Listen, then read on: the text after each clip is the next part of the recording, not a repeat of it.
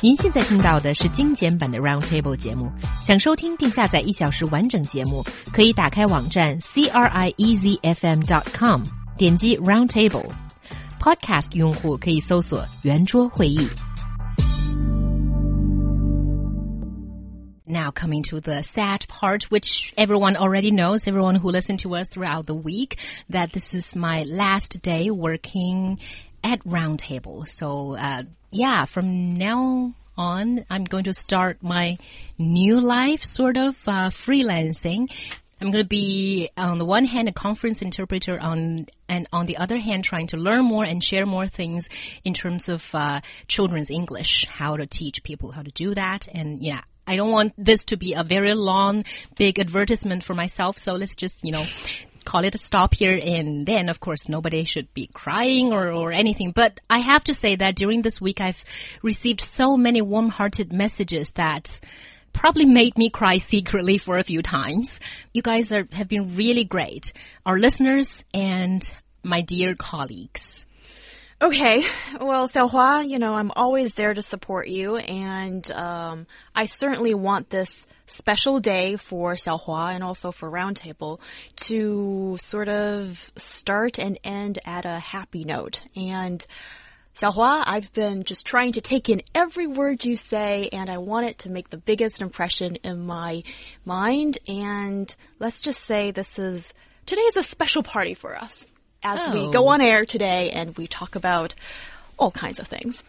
Can Yes. we play music for the rest of the hour? No, I don't think so. Nobody would like that. No, I d- well, I think perhaps they would, perhaps perhaps they wouldn't, but I don't think we can do that, shall we? No. But it does. It takes me back actually because we've worked together for seven and a half years, Yes, haven't we? for the entire time that you're at Sierra. W- When I arrived here, we were hosting a show together, China Drive. Yes. And we did used to have music on that show back in those days, didn't we? Yes. Um, and we, again, we worked together during the Olympic Games 2008 and uh, on many other events Mm. and things around China as well.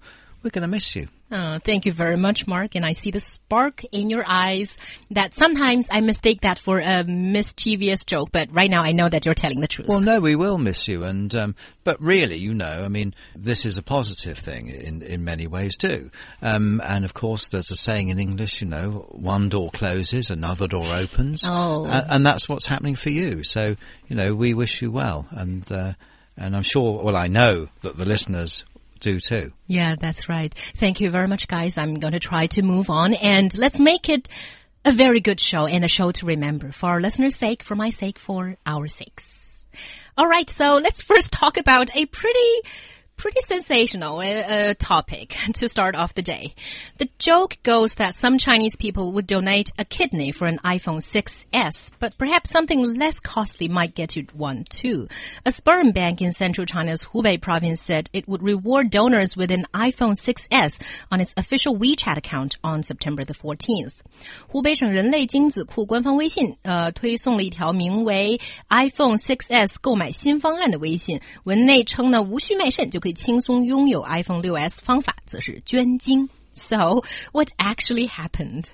Well, I think this is pretty innovative. What uh, an advertisement that the s- uh, sperm bank of Hubei province put out there, and uh, it certainly caught everybody's attention. And when you look at a little bit more detail about what's being asked for here, they're saying that donors should be aged between 22 to 45, and uh, 5,000 yuan will be paid for 40 milliliters of sample of uh, Too semen. much information per young. Okay. No, no, no, vital information, shall I say? I have to say, I agree with Xiaohua because, okay, not an expert in such an area, but it sounds like there's a lot being asked for. So, 5,000 yuan compensation given is actually a far more arduous job than um, other pe- people would expect, I think. Okay, being the only No, please let's go. Let's not go down this route that I, that we are heading down already.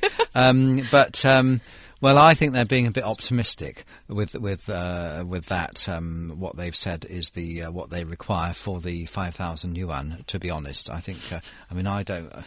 goodness sake! I can't believe I can't believe we'd be discussing this on any edition of Roundtable, let alone Xiaohua's last one.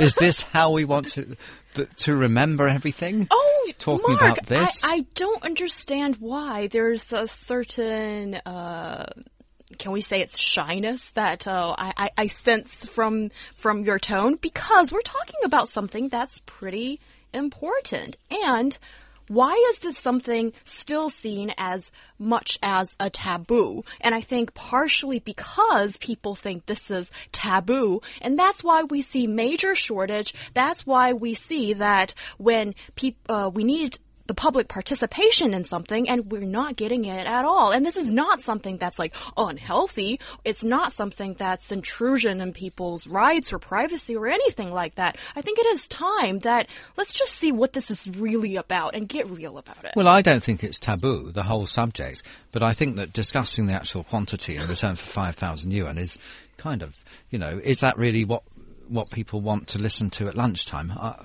but I wouldn't if I was having my lunch anyway.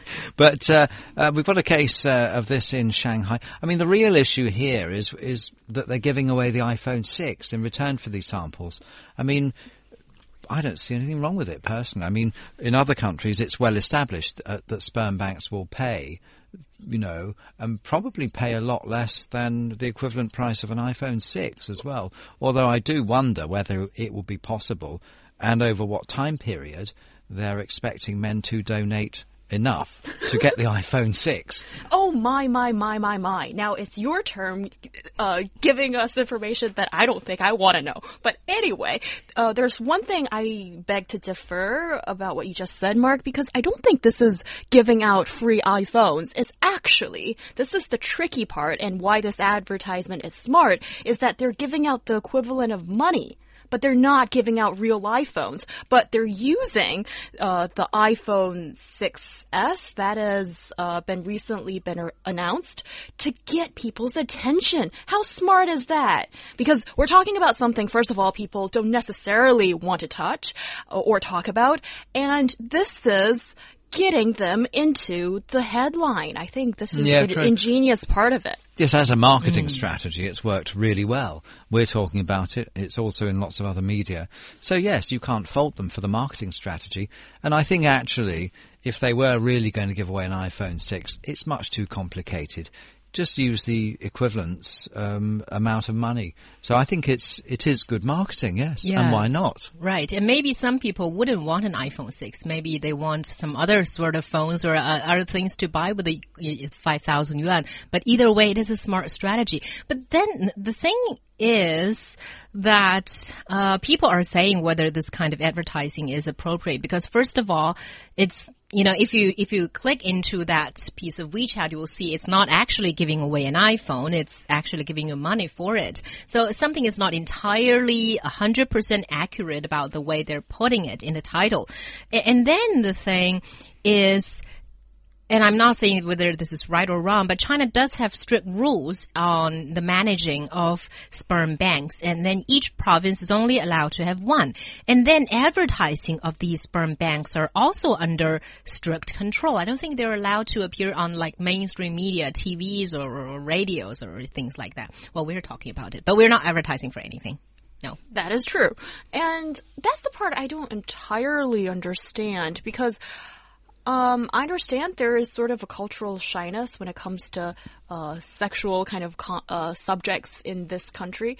Um, but here, this is not about sex. This is about reproduction. This is about helping people to, um, you know, people in need that they want to have uh, the next generation of offspring, but they have their own problems in doing so, and then sort of going doing a good deed, I think. And also, this is not about the sell or trade of human tissue. This is donation, and the money that you get out of it is really, I think, is minimal. Hmm. Hmm. What do you think about the the actual slogan they used? No need to sell a kidney. You can still get an iPhone. Was that used? Yep. I mean, that's bad taste, isn't it? Why? Well, I, I just think that it's because there was a case of someone that did sell a kidney for an iPad, I think it was, of, of two or three years ago, wasn't there? And that made the word kidney or kidney selling sort Yeah. of like a catchword. Well, I know, but it's it seems to be making light of, of that very serious uh, issue of someone that would actually do that. It seems to be treating it much more lightly than, than I think it should be treated anyway.